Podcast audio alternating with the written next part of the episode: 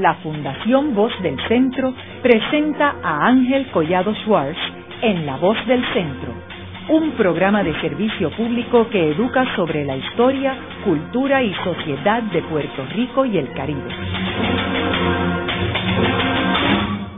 Saludos a todos. El programa de hoy está titulado Los plebiscitos de 1967, 1993 y 1998.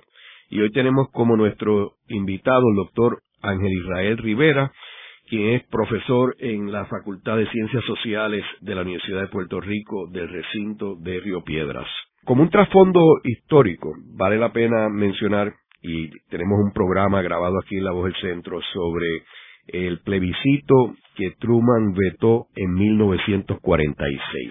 Eso está en la biblioteca virtual de La Voz del Centro e invitamos a los interesados en el tema que visiten el portal y oigan al doctor Carlos Zapata Oliveras, que es un profesor de historia de la Universidad de Puerto Rico del recinto de Ponce, discutir ese caso. Eh, pero para eh, efectos de este programa, quiero resumir brevemente lo que sucedió en ese momento. Eh, luego que el Partido Popular solidifica el poder en el 1944, como sabemos en el 1940 que el Partido Popular se presenta por primera vez a unas elecciones, en aquel tiempo no se elegía al gobernador ya que era nombrado por el presidente de los Estados Unidos, en 1940, el Partido Popular hace su debut electoral y logra controlar el Senado y hace un pacto con el tripartismo para controlar la Cámara de Representantes, la cual la preside Samuel R. Quiñones y Luis Muñoz Marín preside el Senado. Eh, el que gana las elecciones eh, en realidad fue la coalición, que es el que elige al comisionado residente Bolívar Pagán. Así que ese es el cuadro. En 1940, en 1944, el Partido Popular solidifica su posición, elige a Jesús de Piñero como comisionado residente, controla el Senado, la Cámara, y es en ese momento en el cual eh, Muñoz Marín decide de que hay que tratar de resolver el problema colonial de Puerto Rico. Y ahí es que surge que eh, se plantea el senador eh, Millard Tidings había tratado de presentar unos proyectos pro independencia en Estados Unidos, lo cual no había tenido éxito, y entra a unas negociaciones con el Partido Popular en la cual culmina con la presentación de un proyecto que se llamaba el Tidings Piñero. En el 1945 se presenta ese proyecto. Ese proyecto no va para ningún lado, de hecho no se celebran ni siquiera vistas públicas, eh, aunque Muñoz quería que se procediera con el proyecto. Luego que se cae ese proyecto, Muñoz decide que la estrategia era pasar una legislación en Puerto Rico para obligar a que el Congreso tuviera que reaccionar si un proyecto de ley que pidiera un plebiscito fuera aprobado en la legislatura de Puerto Rico. Y así se procede con ese proyecto.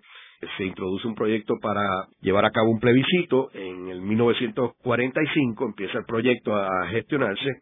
Se aprueba y el gobernador de Puerto Rico, que era Rexford Togwell, lo veta. Eh, según la ley Jones, que en aquel tiempo, recuerden que la ley 600 todavía no existía, así que era la ley Jones, la ley Jones estipulaba de que si el veto del gobernador era sobrepasado por la legislatura, el gobernador podía referir el caso al presidente de los Estados Unidos. Y eso fue lo que sucedió. Eh, Togwell vetó el proyecto del plebiscito, la legislatura, el Senado y la Cámara sobrepasaron el veto, y entonces Togwell se lo envía a Truman. Y ahí Truman en el 1946 veta el proyecto. Y lo veta por las mismas razones que Togwell lo había vetado, y era porque ellos decían que a quien le correspondía decidir cuál era la opción de estatus para Puerto Rico era el Congreso de los Estados Unidos y no a Puerto Rico. Y que ellos no podían permitir que se diera un plebiscito que se fuera a interpretar que el Congreso tendría que ejecutar porque ellos no querían comprometerse a ejecutar el resultado de un plebiscito. Así que fueron muy honestos en ese sentido, eh, digo, una posición muy imperialista, ¿verdad? Eh, pero, pero fueron honestos en términos de decir lo que ellos pensaban. Así que desde ese proyecto de 1946 que vetó el presidente Harry S. Truman, no se había vuelto a discutir ningún plebiscito hasta el 1967. Y ese es el tema de, este programa y es el primero de estos tres plebiscitos.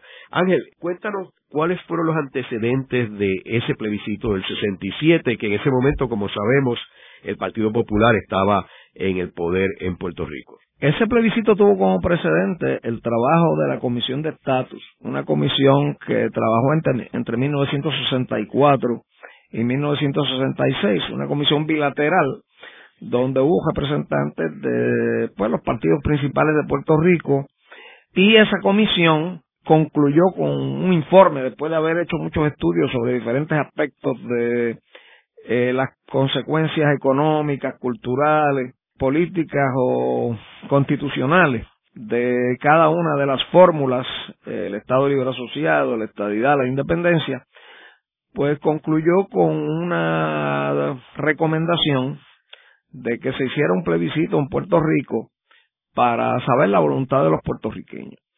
Eh, de hecho, la principal conclusión de esa comisión fue que las tres fórmulas de Estado, el Estado Libre Asociado, la Estadía y la Independencia, tenían igual dignidad y además que conferían a los puertorriqueños una igual ciudadanía. Eh, me imagino que lo que estaba detrás era pensar pues que si estábamos en el ELA o en la estadidad, la ciudadanía era la estadounidense y si era la independencia, pues había una ciudadanía puertorriqueña reconocida internacionalmente.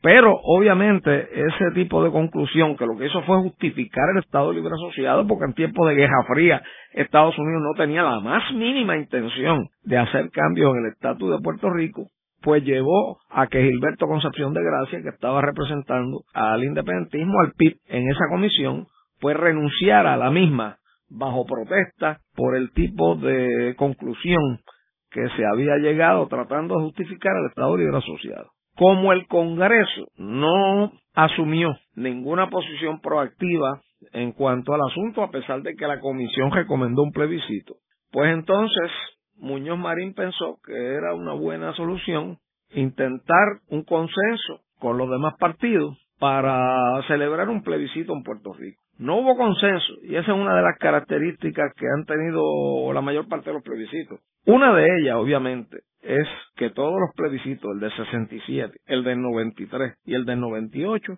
tienen que ver con la inacción del Congreso.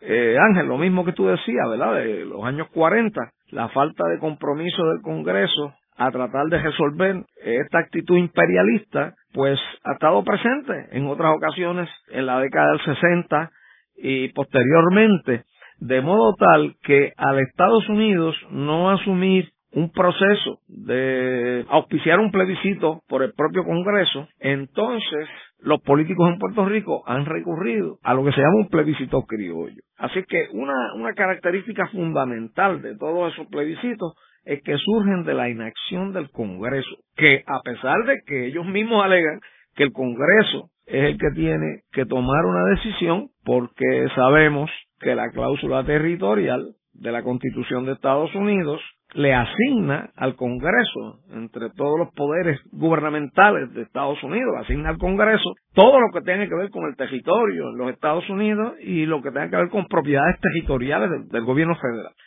Y para todos los efectos ellos consideran que Puerto Rico es una propiedad territorial del gobierno federal por lo tanto, el Congreso es el responsable. Pero ante la inacción del Congreso, pues Muñoz Marín en aquella época del 67 quería en cierto modo que si se hacía un plebiscito y ganaba el Estado Libre Asociado, pues se aplacara las críticas y la fuerza política que se estaba generando tanto del independentismo como del estadoísmo, y ahora más del estadoísmo que del independentismo, porque a partir del año 1960 el PIB entra en una crisis y lo que va aumentando en votos es el Partido Estadista. Y el Partido Estadista entonces es el partido que jeta al Partido Popular o el reto principal, contrario a los años 50, que en el 52 el segundo partido en votos había sido el Partido Independentista y el reto venía de los independentistas que empujaban a Muñoz para ver si podía eh, avanzarse la descolonización, porque como todos sabemos el propio Partido Popular comenzó como un partido independentista y el propio Muñoz había sido independentista, confeso, en el 40 y hasta más o menos el 44 que empieza a cambiar un poco su posición. Así que en ese sentido, pues el plebiscito del 67 se hace principalmente con ese propósito de Muñoz y aquí hay otra característica que se da en los plebiscitos, en los tres, que es la manipulación o las maniobras electoralistas más inmediatas y de conveniencia partidista que usa cada partido que organiza un plebiscito criollo. En aquel momento fue Muñoz Marín y el Partido Popular y un poco pues la intención era, como dije anteriormente, tratar de frenar ese crecimiento que tenían los estadistas o tratar de que no hubiese tanto cuestionamiento hacia el Estado Libre Asociado como estaba. Por un lado, haciendo una campaña de que el Estado Libre Asociado era el progreso que se vive como se decía en aquella época, porque como había un crecimiento económico, pues el Estado Libre Asociado el progreso que se vive en aquellos tiempos, era una consigna creíble y se usó eso. Pero se usó también otra cosa muy importante que demuestra este tajureo partidista que ha teñido todos estos plebiscitos. Y es que la personalidad de Muñoz y el agradecimiento a Muñoz Marín se manipuló muy claramente en ese plebiscito en toda la campaña. Incluso había unos jingles que decían que había que agradecerle al bate todo lo que había hecho por Puerto Rico. Y yo recuerdo una anécdota muy interesante, porque yo en aquel entonces, bien jovencito, yo militaba en un grupo que se llamaba la Juventud Estado Librista Universitaria, que la creamos con Héctor Luis Acevedo, con eh, Luis Roberto Piñero, Víctor Mena, hay un grupo de eh, compañeros de la Universidad de Puerto Rico. Y recuerdo haber asistido a una actividad en Bayamón en que estaba Muñoz y en aquel entonces José Arsenio Torres, quien fue también mi colega en el Departamento de Ciencia Política de la Facultad de Ciencias Sociales en el recinto Río Piedra, está allí y como él era un líder joven del Partido Popular en aquella época, en un momento pues le lanza una pregunta fuerte a Muñoz y le dice, a mí lo que me preocupa de este plebiscito y de esta campaña es que se está usando demasiado su persona, su personalidad pero no se está educando al pueblo. No, no, esto no es una campaña realmente donde se eduque al pueblo. Hay mucho jingle, música, la presencia suya como una personalidad carismática, todo eso está aquí, pero eh, me preocupa que no estamos educando al pueblo. Y nunca me olvido de la respuesta de Muñoz Marín. Muñoz le dijo allí, bueno, es que en este plebiscito se le va la vida al pueblo de Puerto Rico. No podemos permitir que gane la estadidad, no podemos permitir que ganen los estadistas. Y como en este plebiscito se le va la vida al pueblo de Puerto Rico, yo tengo que usar toda mi personalidad, incluso utilizar todo lo que yo pueda para que el pueblo se movilice a votar por el Estado Libre Social. Ahora, Ángel, hay un elemento bien importante, hablando de Muñoz Marín, que tenemos que tomar en consideración cuando discutimos este plebiscito del 67, y es que eh, Luis Muñoz Marín se había retirado de la gobernación en el 1964 y es en el 1964 donde su mano derecha, su protegido, eh, Roberto Sánchez Vilella, se convierte en el segundo gobernador electo en la historia de Puerto Rico. Cuando surge todo esto del plebiscito en el 67, Muñoz que técnicamente estaba en el Senado, pero eh, Muñoz no era la figura activa, eh, porque era Roberto Sánchez Vilella, en términos de la gobernación, era Roberto Sánchez Vilella el gobernador, y vemos que entonces Roberto Sánchez entra en un rompimiento con Muñoz que se complica con una situación matrimonial de él, de un divorcio, y entonces apenas antes de eh, el plebiscito, Sánchez Vilella anuncia que él no va a correr para reelección. Entonces eso crea un vacío y Muñoz tiene que asumir la dirección de ese plebiscito. Es una situación complicada con una, una relación bastante deteriorada con el gobernador incumbente del Partido Popular. Eso es por un lado. Por otro lado, lo que tú planteaste de Gilberto Concepción de Gracia, que él se retira y no participa en el plebiscito, lo cual obliga a que un nuevo grupo se forme con el emblema de la rueda. Recuerdo, Álvarez Silva dirige un grupo que participa eh, representando la independencia, y entonces lo mismo sucede con el Partido Estadista Republicano de García Méndez. Eh, Miguel Ángel García Méndez no participa en el plebiscito. ¿Por qué no participa García Méndez? Bueno, porque se rompió un intento que había hecho Muñoz Marín de consenso con los estadistas y García Méndez entiende que este plebiscito pues estaba manipulado hasta cierto punto por Muñoz Marín y el Partido Popular y que no él no se iba a prestar para llevar la estadidad a una DJ bajo condiciones de manipulación y control total del Partido Popular que además estaba en el poder a pesar de la crisis que había con la cuestión de Sánchez Vilella. De hecho, boicotearon el plebiscito en aquella época varios grupos dentro del propio Partido Popular, un grupo que se llamó Vanguardia Popular, que desde aquella época lanzaba una campaña que decía, ELA soberano, si no, no. O sea, o es ELA con soberanía, o si no, no lo vamos a apoyar. Eso era Vanguardia Popular. El Partido Estadista Republicano boicotea también por las razones que hemos dicho, y el Partido Independentista Puertorriqueño boicotea y boicotea también el movimiento pro independencia. Se unen todos ellos a protestar por el plebiscito y a hacer una magna asamblea en contra del plebiscito. Eh, para aquellos tiempos también fue que ocurrió el proyecto aquel del FBI Cointelpro en Puerto Rico, que precisamente intentó desde el FBI manipular la situación en términos de tratar de crearle situaciones de desprestigio a algunos de los líderes que estaban llamando al boicot. Porque claro, Estados Unidos en aquel momento, en medio de la Guerra Fría, no le conviene tocar el estatus de Puerto Rico ni con un palo largo, lo que querían era más o menos mantener la situación tal y como estaba, tal y como se había negociado en el 52. Por lo tanto, pues el FBI se movió por ese lado. A pesar de todo eso, con la personalidad de Muñoz, con el, el tipo de campaña que se hizo de leer el progreso que se vive y todo eso, pues el Estado Libre Asociado logró sacar 60.4% del voto, unos 425.132 votos, frente a la estabilidad que sacó 274.312 o el 39%. Y claro, el independentismo, que solamente estaba representado por Álvarez Silva, con aquel grupo que se llama Fondo para la República, pues solamente obtuvo 4.248 votos para un 0.6%.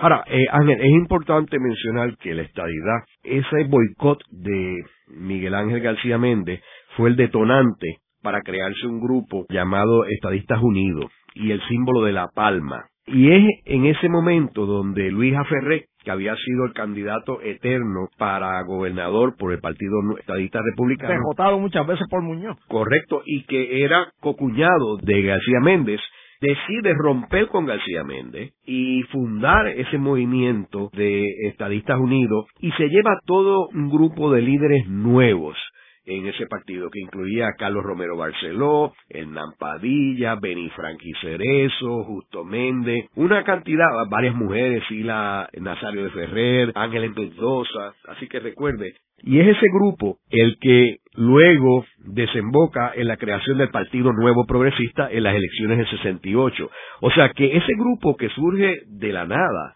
logra capturar un 39% contra el partido que había controlado todas las elecciones desde el 44. Así que fue un, detonante extraordinario para esa nueva organización política. Y ese fue el momento, Ángel, del mayor ascenso del movimiento estadista. O sea, aquí la gente está tocada porque la gente muchas veces piensa que el movimiento estadista ha crecido más posteriormente a eso, y no es correcto. El movimiento estadista, cuando más crece en fuerza y en porcentaje, es comparando los años 50 en que el Partido Estadista Republicano o fue tercer partido en el 52 o aunque empezó a aumentar en votos en el 56 y en el 60, pues nunca sobrepasaba el veintipico por ciento.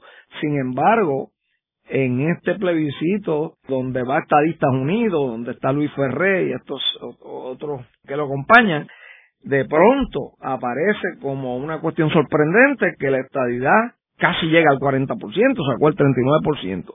Es decir, que en ese momento hay un salto en la fuerza del voto estadista y por eso es que después se funda el Partido Nuevo Progresista con el símbolo de la palma, porque precisamente la palma se había utilizado, aunque era la palma real, pero se usó una palma en, en la papeleta del plebiscito y de ahí viene la fundación del Partido Nuevo Progresista.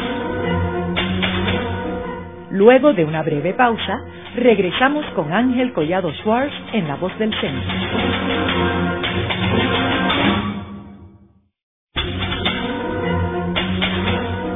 Regresamos con Ángel Collado Schwartz en La Voz del Centro. Continuamos con el programa de hoy titulado Los plebiscitos de 1967, 1993 y 1998. Hoy con nuestro invitado el doctor Ángel Israel Rivera, profesor de Ciencias Políticas en la Facultad de Ciencias Sociales de la Universidad de Puerto Rico del recinto de Río Piedras. En el segmento anterior estuvimos hablando sobre el primero de estos plebiscitos, el 1967, y cómo ese plebiscito eh, no solamente fue el, primero en la historia de Puerto Rico, sino que fue uno bastante accidentado. Primero porque el Partido Popular estaba teniendo una situación interna eh, grave, que era el distanciamiento entre el gobernador incumbente Roberto Sánchez Vilella y Luis Muñoz Marín, el fundador del Partido Popular, y por el lado de, de los estadistas, que el Partido Estadista Republicano decide no participar en el plebiscito y se funda un nuevo movimiento bajo el nombre de Estadistas Unidos y bajo el liderato de Luis Aferré. Y el Partido Independentista, Gilberto Concepción de Gracia, decide boicotear el plebiscito y se funda un nuevo grupo con un personaje, profesor Álvarez Silva. Y vemos de que los resultados es que el Partido Popular, con el emblema de la montaña, gana el plebiscito pero el movimiento estadista logra un éxito extraordinario con un 39% y es el detonante para fundar el Partido Nuevo Progresista. Y el Partido Independentista pues se mantiene eh, en su posición y participa en las, en las elecciones de 1968. Ahora, vemos también que en esta campaña fue una campaña novel en términos de la táctica que se utilizaron en Puerto Rico que nunca se habían utilizado. Por ejemplo, se empezaron a utilizar encuestas políticas. Eh, Muñoz Marín por primera vez utilizó y el Partido Popular una encuesta política. Nunca habían hecho encuestas políticas hasta el 1967 en esta campaña de plebiscito. Segundo, surgen, como mencioné anteriormente, figuras nuevas, tanto en el movimiento estadista como en el Partido Popular. Ahí es la primera ocasión que Rafael Hernández Colón participa en una campaña política, en la parte estratégica. Eh, y luego él termina en 1968 siendo electo senador y presidente del Senado a una edad bastante joven.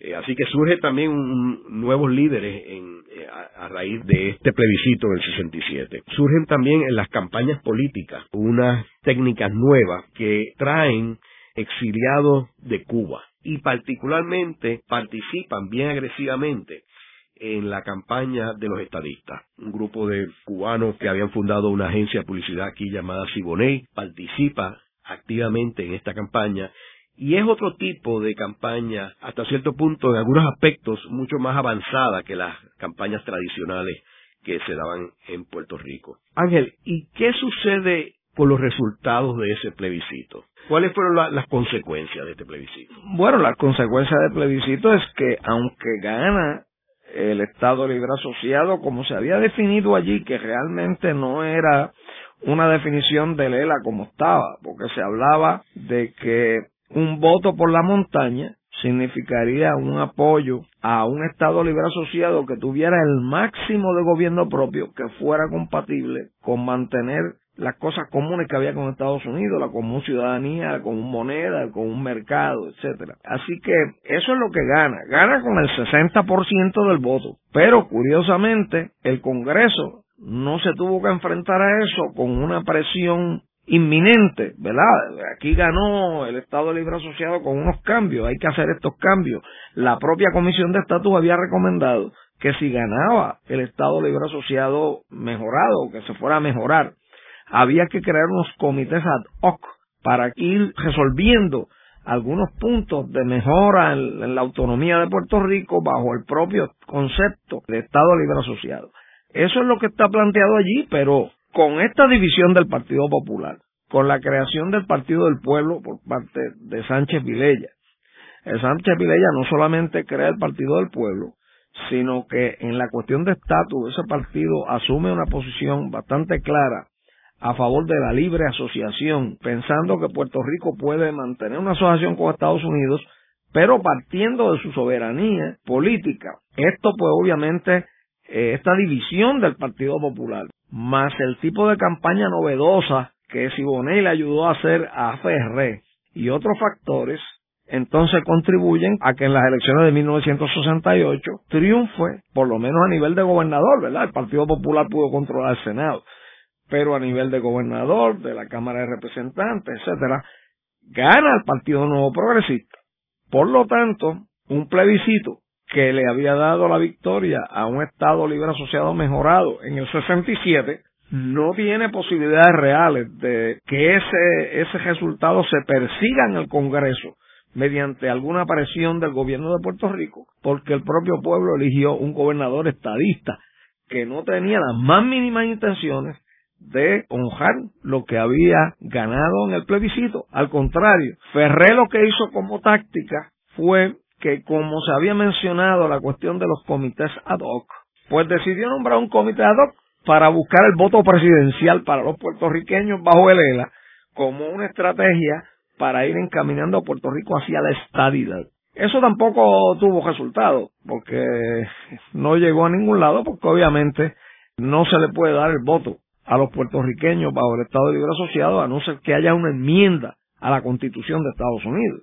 La Constitución de Estados Unidos le asigna el derecho a elegir al presidente a los estados de la federación y son los estados de la federación los que tienen derecho a tener unos delegados en el colegio electoral.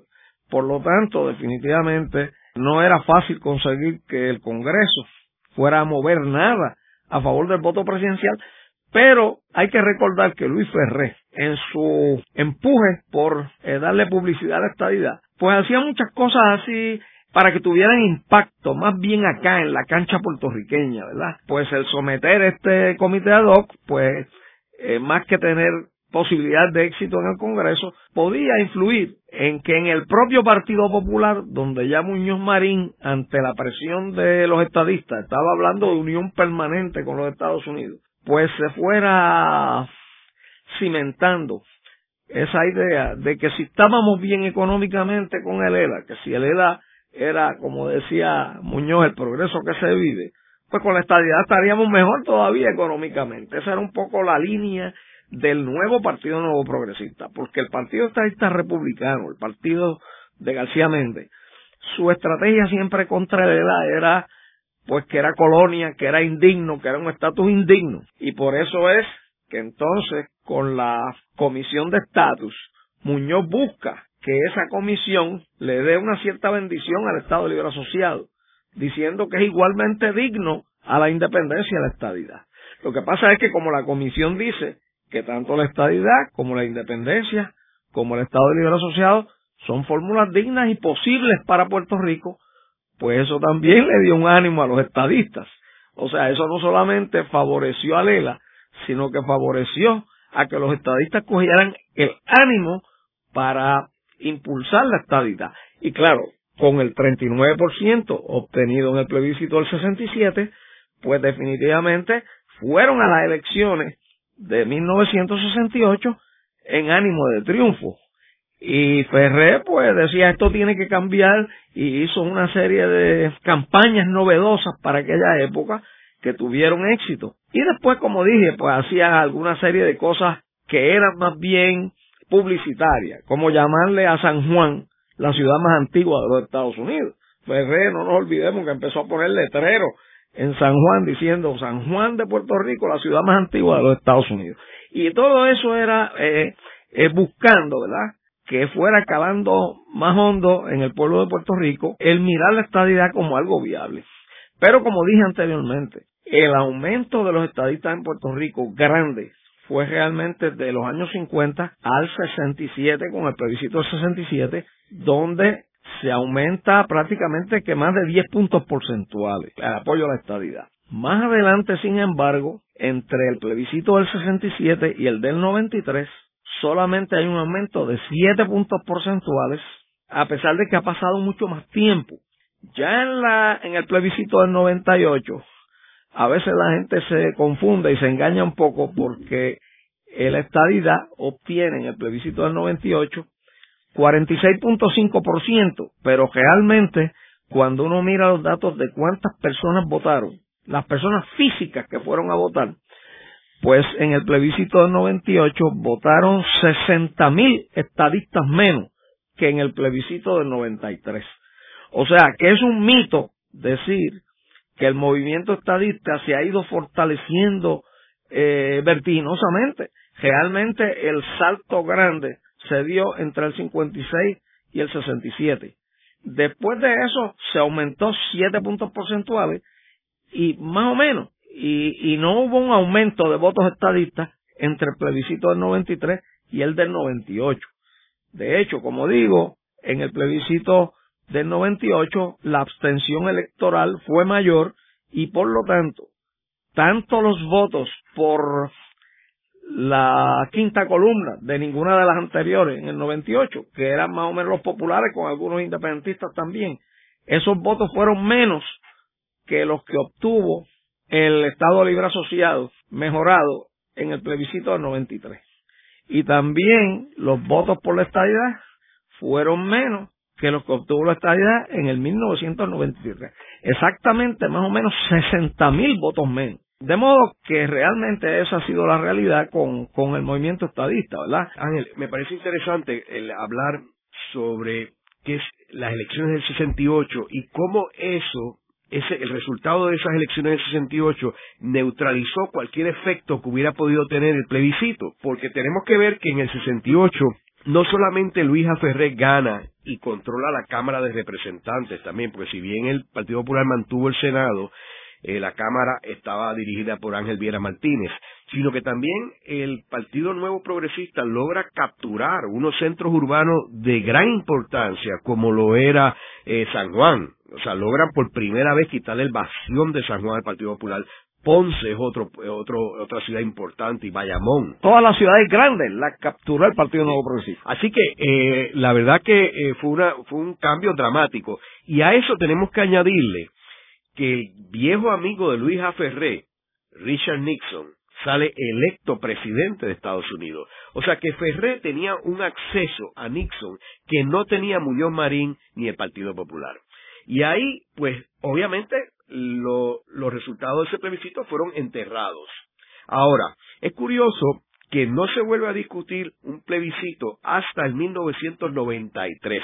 Y si hacemos un recuento, ¿qué pasó entre el 67 y el 93? Podemos ver por qué no hubo ninguna discusión, porque vemos que en el 72 Rafael Hernández Colón recupera la gobernación y el Partido Popular tiene una victoria sólida en la cual no solamente controla las dos cámaras, sino que recupera una serie de municipios importantes, incluyendo Bayamón, que es la última vez que el Partido Popular gana el municipio de Bayamón hasta el día de hoy. Eh, que lo ha ocupado el Partido Nuevo. Eh, captura Carolina, no logra capturar eh, San Juan, pero, pero recupera todo su terreno. pero ¿qué sucede? Que Richard Nixon sale reelecto en Estados Unidos. Así que el Partido Popular se encuentra una situación bien complicada porque Richard Nixon, y ahí surge todo el, juicio de Watergate, y acaba Ford siendo presidente de Estados Unidos. Así que, eh, aunque hubo una comisión que Ford participó, eh, Nixon y Ford estaban a favor de la estadidad. Así que Hernández Colón no podía hacer nada. Entonces, ¿qué sucede en el 76? En el 76 gana Carlos Romero Barceló. Otra vez el Partido Estadista y gana sólido en el 1976. Recupera todos los grandes centros urbanos eh, con excepción de Mayagüez, todo lo demás estaba en manos del Partido Nuevo Progresista y las dos cámaras. Y ahí ellos hacen una estrategia brillante, que es que eh, Carlos Romero Barceló deja al Partido Republicano, se va al Partido Demócrata y llega una alianza con Jimmy Carter, que era el presidente de Estados Unidos Demócrata. Así que en ese periodo se paraliza todo porque en este cuatrenio que Carlos Romero está haciendo el cambio y no da tiempo para hacer nada en términos del estatus. Y hay otro punto importante que es que Carlos Romero cuando hace la campaña para las elecciones de 1976 se compromete a que no va a bregar con el estatus, que aquí lo más importante es resolver una serie de asuntos económicos y adelantar otros problemas principales de Puerto Rico. Y por lo tanto, como hace ese compromiso, pues entre el 77 y el 80, pues no hay realmente un movimiento del Partido Nuevo Progresista para tratar de adelantar algo en Washington. Más adelante, entonces cuando vuelve a ganar Romero en el 1980, pues ahí Romero se pone más activo, más ideológico, más a favor de la estadidad, pero con una legitimidad más bajita, porque en esas elecciones de 1980 gana solamente por tres mil y pico de votos. Incluso los populares pues habían señalado que había una posibilidad de que hubieran PNP se hubieran robado las elecciones porque separaron eh, las computadoras y todo lo que estaba haciéndose en, en el conteo de los votos. Así que en ese sentido, Romero Barceló aunque gana otra vez en el 1980, pues no tiene, no tiene la misma legitimidad que había tenido. Y no tenía el Senado. Y no tenía el Senado, correcto. Y había perdido algunos de los municipios. Y también Carlos Romero se ve con una situación de que él se había convertido en demócrata y entonces gana Reagan en el 1980. O sea, ganan los republicanos. Y ahí se le complica la situación al Partido Popular porque no podemos olvidar que en el 68 Luis A. Trae a Puerto Rico los cupones de alimentos, que empieza el crecimiento de la dependencia de los fondos federales. Carlos Romero logra la segunda estacada al, al ELA, que es aplicar el salario mínimo federal en Puerto Rico. Que entonces ya empieza a crear un problema para las industrias eh, de manufacturas aquí que estaban con la ley de incentivo eh, contributivo y no y estar exentos del salario mínimo federal. Así que tenemos ese escenario, lo cual evita que se discuta ningún proyecto de estatus. Entonces entramos al 1984, donde el Partido Popular recupera el poder, Rafael Hernández Colón, pero Reagan sigue en la presidencia de Estados Unidos. Hernández Colón revalida en 1988 sólidamente, o sea, controla la legislatura también, pero Bush sale electo, Bush padre, presidente de Estados Unidos. Así que tampoco puede traer nada. Y no es hasta el 1992 donde se unen los dos, los dos, las dos fuerzas de poder entre Puerto Rico y Estados Unidos, que es con la elección de Pedro Rosselló, que era demócrata, y Bill Clinton, con quien él tenía una gran relación. Y ahí es que nos lleva al plebiscito del 93, porque eso es lo que motiva a Pedro Rosselló a decir vamos a hacer un plebiscito y aprovechar la coyuntura de la derrota del Partido Popular, que era casi imposible que el PNP no ganara ese plebiscito. ¿Y qué pasó en ese plebiscito del 93? Claro, y nuevamente aquí en ese plebiscito del 93 no hubo eh, el compromiso del Congreso, porque hubo una discusión entre 1989 y 1991 que supuestamente debía desembocar en un plebiscito con auspicio federal, con auspicio del Congreso para celebrarse en 1991. Pero como tú recordarás, Ángel, tú sabes que entonces en ese proceso la Cámara apoya el proyecto, pero cuando llega al Senado se cierra eh, la posibilidad de aprobarlo porque hay un empate 10 a 10, 10 a favor y 10 en contra, sobre todo porque algunos republicanos no querían ver la estadidad en esa papeleta y no querían que el proyecto fuera autoejecutable porque ellos no querían que el Congreso se viera comprometido. Ante esa situación, Pedro José yo cuando gana las elecciones del 92, pues dice la siguiente frase, el Congreso no está listo, pero nosotros sí, y vamos a hacer entonces un plebiscito que Haremos una breve pausa, pero antes los invitamos a adquirir el libro Voces de la Cultura, con 25 entrevistas transmitidas en La Voz del Centro. Procúrelo en su librería favorita o en nuestro portal.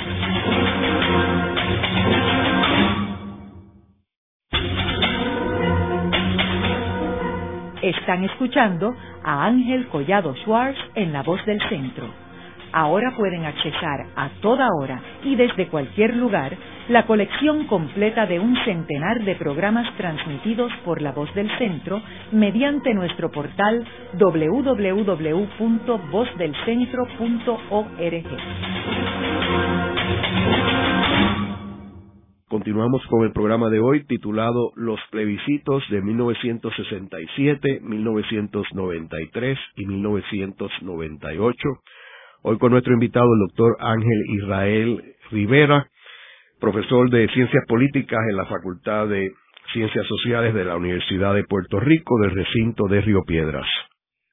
En el segmento anterior estábamos ya hablando del plebiscito del 93 que lanza Pedro Rosselló, pero antes quisiera recalcar que en el 1988, eh, cuando Rafael Hernández Colón gana las elecciones, eh, él lanza en su mensaje al país eh, cuando juramenta en enero del 1989 que él va a lanzar un plebiscito en Puerto Rico. Y era obviamente ya había una comunicación directa con el presidente Bush quien eh, juraría la presidencia días semanas después de Hernández Colón. Y Bush en su primer mensaje a la nación al Congreso él lanza el concepto de, de un plebiscito autoejecutable y que él dice que respalda la estabilidad, pero que él acepta lo que decidan los puertorriqueños. Y ahí empieza un proceso que para los que les interese hay un programa eh, grabado que está en la biblioteca virtual de la voz del centro, que es ese proceso que eh, se conoce como el proceso de Bennett Johnston, porque era el presidente del Comité de Recursos Naturales del Senado, eh, y que duró dos años y que los tres partidos nombraron unos representantes. El Partido Nuevo nombró a Benny Frankie Cerezo, el Partido Independentista a Fernando Martín y el Partido Popular a José Berrocal. El programa yo lo hice con dos de los tres, porque son los dos sobrevivientes, porque Berrocal murió hace unos años. Así que ese proceso comienza en el 89, culmina en el 91, que como dijo nuestro invitado, el, Comité del Senado eh, eh, no logró aprobar el proyecto y se trancó 10 a 10. Y hasta el día de hoy, el, Congreso de Estados Unidos no ha participado, el Senado no ha participado en ningún proyecto plebiscitario. Ahora, tú estabas mencionando que entonces Pedro Rosselló, aprovechando la coyuntura de que él sale electo, el Partido Nuevo está en una posición bien poderosa y Bill Clinton está en la presidencia, decide lanzar este proyecto del plebiscito. Eh, eh, el Partido Popular, ¿cuál es la reacción del Partido Popular en términos de esa participación en este plebiscito? Bueno, aquí hay una cosa interesante, es que este plebiscito del 93, precisamente porque los tres partidos habían incluso hecho una proclama antes de ir a Washington a negociar en el periodo 1989-91, los tres partidos habían dicho, bueno, vamos a hacer nosotros entre los tres el Partido de Puerto Rico. Y nosotros vamos al Congreso a negociar y a tratar de lograr algo. Pero, como eso no se logró, pues finalmente Roselló dice que va a hacer un plebiscito criollo y efectivamente en ese plebiscito pues van a participar los tres partidos en una especie de consenso porque es el único plebiscito criollo que nosotros hemos tenido. Hemos tenido tres, 67, 93 y 98, pero el del 93 es el único en que ha habido consenso entre los partidos por una razón importante. Pedro José permitió que cada uno de los partidos definiera la fórmula. Es decir, el Partido Popular definió la fórmula del Estado Libre Asociado mejorado. El PIB definió la fórmula de la independencia y el PNP definió la fórmula de la estadidad. Pero ¿qué pasó? Que esto también nos demuestra cómo en ese plebiscito hubo el manipuleo político partidista porque cada partido entonces hizo una definición del sueño, una definición perfecta de la estadidad, la estadidad es un negocio redondo, decían los PNP. Eh, por otro lado, el Estado Libre Asociado, lo mejor de los dos mundos. Y los independentistas, pues también con su campaña a favor de la independencia y abraza de Puerto Rico y la independencia, etcétera, en, en aquella época, eh, pues entonces se, se sortearon unos símbolos, se sortearon unos símbolos para la papeleta y la estadidad le tocó el círculo al Estado Libre Asociado el rectángulo y a la independencia un triángulo. Y claro, cada uno llevó su definición ideal de la fórmula. Pero una cosa bien importante que hay que señalar para ese plebiscito del 93 es que en la campaña, en la campaña práctica que hizo cada partido, no consideraron para nada todo lo que se había discutido en el proceso 1989-91. Es decir, los senadores estadounidenses a ciertas peticiones que trajo el PNP, como incluso que pretendían que aún en la estadidad se extendiera la eh, concesión de la 936 por un tiempo. Y los senadores dijeron que eso no se podía hacer.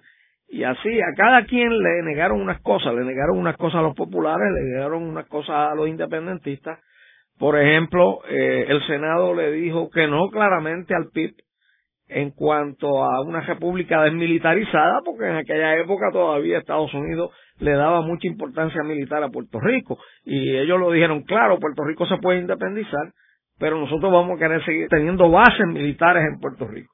Así que una serie de discusiones que hubo en el Congreso, donde los senadores no favorecieron ciertos aspectos de las peticiones ideales de la estadidad o del Estado Libre Asociado Mejorado o de la independencia, pues eso no se discutió en la campaña. La campaña se basó, como dije anteriormente, en toda esta visión ideal de cada una de las fórmulas, el estadidad como negocio redondo, el Estado Libre Asociado como lo mejor de los dos mundos. Y el resultado de ese proceso fue que el Estado Libre Asociado obtuvo 826.326 votos y sacó la mayoría, vean, no sacó la mayoría absoluta, pero sacó la pluralidad de los votos, obteniendo realmente un 48.6%, que lo podríamos redondear un 49%. La estadidad saca 788.296, que es el 46.3%, y la independencia saca 75.620, que es el 4.4%. Ante ese resultado, obviamente, ¿cómo se lee esto en el Congreso? Esto es algo que es inconclusive, como dicen los estadounidenses, porque hay un virtual empate entre ese él ha mejorado y la estadidad. Él ha mejorado gana, pero perdió la mayoría que había tenido del 60% en el plebiscito del 67 los estadistas crecen de 39% a 46.3%. De esos son que 7 puntos porcentuales, básicamente, un poquito más. Y, y los independentistas obtienen 4.4%. Este es el único plebiscito donde se puede medir más o menos la fuerza relativa de cada fórmula de estatus entre esas tres, porque es la primera vez que se da un plebiscito sin boicot.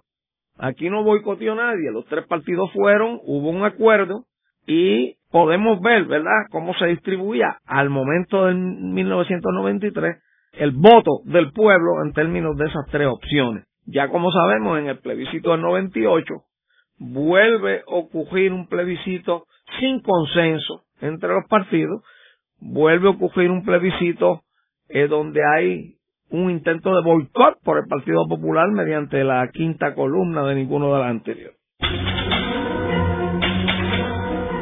Luego de la pausa, continuamos con Ángel Collado Schwartz en La Voz del Centro.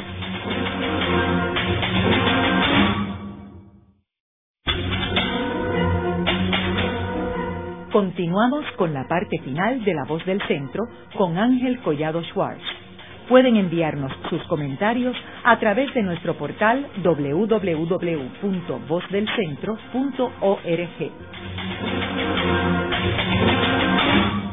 Continuamos con el programa de hoy titulado Los plebiscitos de 1967, 1993 y 1998. Hoy con nuestro invitado el doctor Ángel Israel Rivera, profesor de Ciencias Políticas en la Facultad de Ciencias Sociales de la Universidad de Puerto Rico del recinto de Río Piedras. Ángel, y ya entrando en el último plebiscito, en el 98, ¿qué sucedió en el 98? Bueno, es muy interesante que este plebiscito eh, del 98 otra vez ocurre por la falta de una decisión del Congreso de darle seguimiento a aquel proyecto que había presentado Donald Young, el famoso proyecto Young, eh, que se discutió entre el año 97 y el año 98 y para el cual el gobierno de Pedro José invirtió o gastó más de 200 millones del dinero del gobierno de Puerto Rico, es de todos los puertorriqueños, no solamente los estadistas, de todos los puertorriqueños, más de 200 millones en tratar de lograr cabildeos exitosos para que el proyecto Young se aprobara. Como el proyecto Young se aprobó en la Cámara a última hora por un cambio de voto de un representante amigo de Romero Barceló que lo complació cambiando el voto. Cuando llega al Senado de los Estados Unidos, ese proyecto lo recibe en la Comisión de Recursos del Senado Frank Murkowski, que es senador por Alaska, y Frank Murkowski empieza a abrir a vistas públicas y él plantea que el proyecto Young no le satisface y él quiere presentar un proyecto sustitutivo. Pero el proyecto sustitutivo de Murkowski Finalmente el propio Murkowski lo retira, eh, poniendo como excusa que estamos ya en época de campaña electoral, en las elecciones, y eso pues puede afectar, estamos muy cerca de, elecciones en Estados Unidos en aquel momento, etcétera, y prácticamente que el proyecto John entonces se retira, eh, incluso el sustitutivo de Murkowski, y al no ocurrir ninguna acción del Congreso, otra vez el Congreso rehuye su responsabilidad de enfrentar el caso de Puerto Rico y José Yo y de hacer un segundo plebiscito criollo. Este plebiscito criollo de José Yo del 98 encuentra incluso oposición en su propio partido. El alcalde de Guaynabo O'Neill en aquella época dijo, no, no debemos hacer un plebiscito ahora. ¿Por qué? Porque había pasado un huracán en Puerto Rico, porque el plebiscito se estaba programando para el mes de diciembre, en plenas navidades, y la, la gente en Puerto Rico no estaba en ánimo de moverse hacia ese plebiscito y luego se observó, de hecho, en la baja en participación electoral. O sea, hay, hay, un, hay una mayor abstención electoral en el plebiscito del 98 comparado con el del 93. Ahora es interesante que Rosselló idea este plebiscito, porque uno diría, caramba, pero si hubo un plebiscito del 93, ¿cómo puede haber cambiado tanto la voluntad del pueblo de Puerto Rico entre 93 y 98, cinco años? Pero es que esa no era la idea del plebiscito. Otra vez volvemos a los manipuleos partidistas por conveniencia de los partidos. Rosselló pensó en el 93 los que votaron en contra de la estadidad, o sea, la suma de los que votaron por el Estado Libre Asociado mejorado y por la independencia era una mayoría de 53%. Pero esa mayoría de 53% nosotros la podemos diluir porque en este plebiscito del 98 contrario al plebiscito del 93, en que Roselló estuvo de acuerdo en que cada partido definiera las fórmulas que iban a ir a la papeleta, en esta ocasión no se permitió eso porque Roselló decía que los partidos lo que hacían era presentar modelos ideales y que aquí lo que había que hacer era utilizar las definiciones que se habían discutido para el proyecto Young, traerlas a Puerto Rico, incorporarlas a la ley entonces, en última instancia, la definición de cada fórmula la hicieron los legisladores del Partido Nuevo Progresista porque tenían mayoría en ambas cámaras. Entonces, aprueban la ley de plebiscito en el 98 con unas definiciones que aunque intentaron recibir algunos insumos de los que defendían las diferentes fórmulas, eh, aquí por primera vez se coloca en la papeleta la libre asociación, porque la libre asociación se había discutido en el proyecto Young. De hecho, el proyecto Young decía que había que hacer un plebiscito donde se le presentara a los puertorriqueños escoger o un camino de mantener la soberanía de Estados Unidos que conduciría a la estadidad por vía de un territorio incorporado primero y el otro camino hacia una soberanía propia puertorriqueña que se podía bifurcar o hacia la libre asociación o hacia la independencia. Y en el momento entonces que la libre asociación se discuta y se coloca como un estatus de categoría aceptable por el Congreso, pues entonces José Yo y los PNP en aquella época incorporan eso porque también es una buena manera de tratar de maximizar la posibilidad de derrotar al Partido Popular a base de aprovechar las divisiones internas ideológicas en el Partido Popular. Porque el proyecto del plebiscito 98 tenía varias columnas en la papeleta y la primera columna definía al Estado Libre Asociado como un estatus territorial. La segunda columna correspondía a la libre asociación, pero la libre asociación como la definían los PNP. Y ahí le pusieron una pildorita venenosa porque en esa definición pues se hablaba de que la ciudadanía de los puertorriqueños no podía ser por nacimiento pero eso nunca se explicó. La cuestión era confundir un poco a la gente y hacerla pensar que Puerto Rico en la libre asociación podía perder la ciudadanía de Estados Unidos. Y por otro lado, los independentistas tenían la columna 4, que era la independencia, y los estadistas querían ir todos a una, a la columna 3, mientras provocaban con ese plebiscito la estructura de la papeleta y el tipo de campaña que se hizo provocaban ver cómo lograban la división dentro del Partido Popular entre sus diferentes facciones ideológicas con el propósito entonces de lograr una mayoría artificial para la estadidad federada.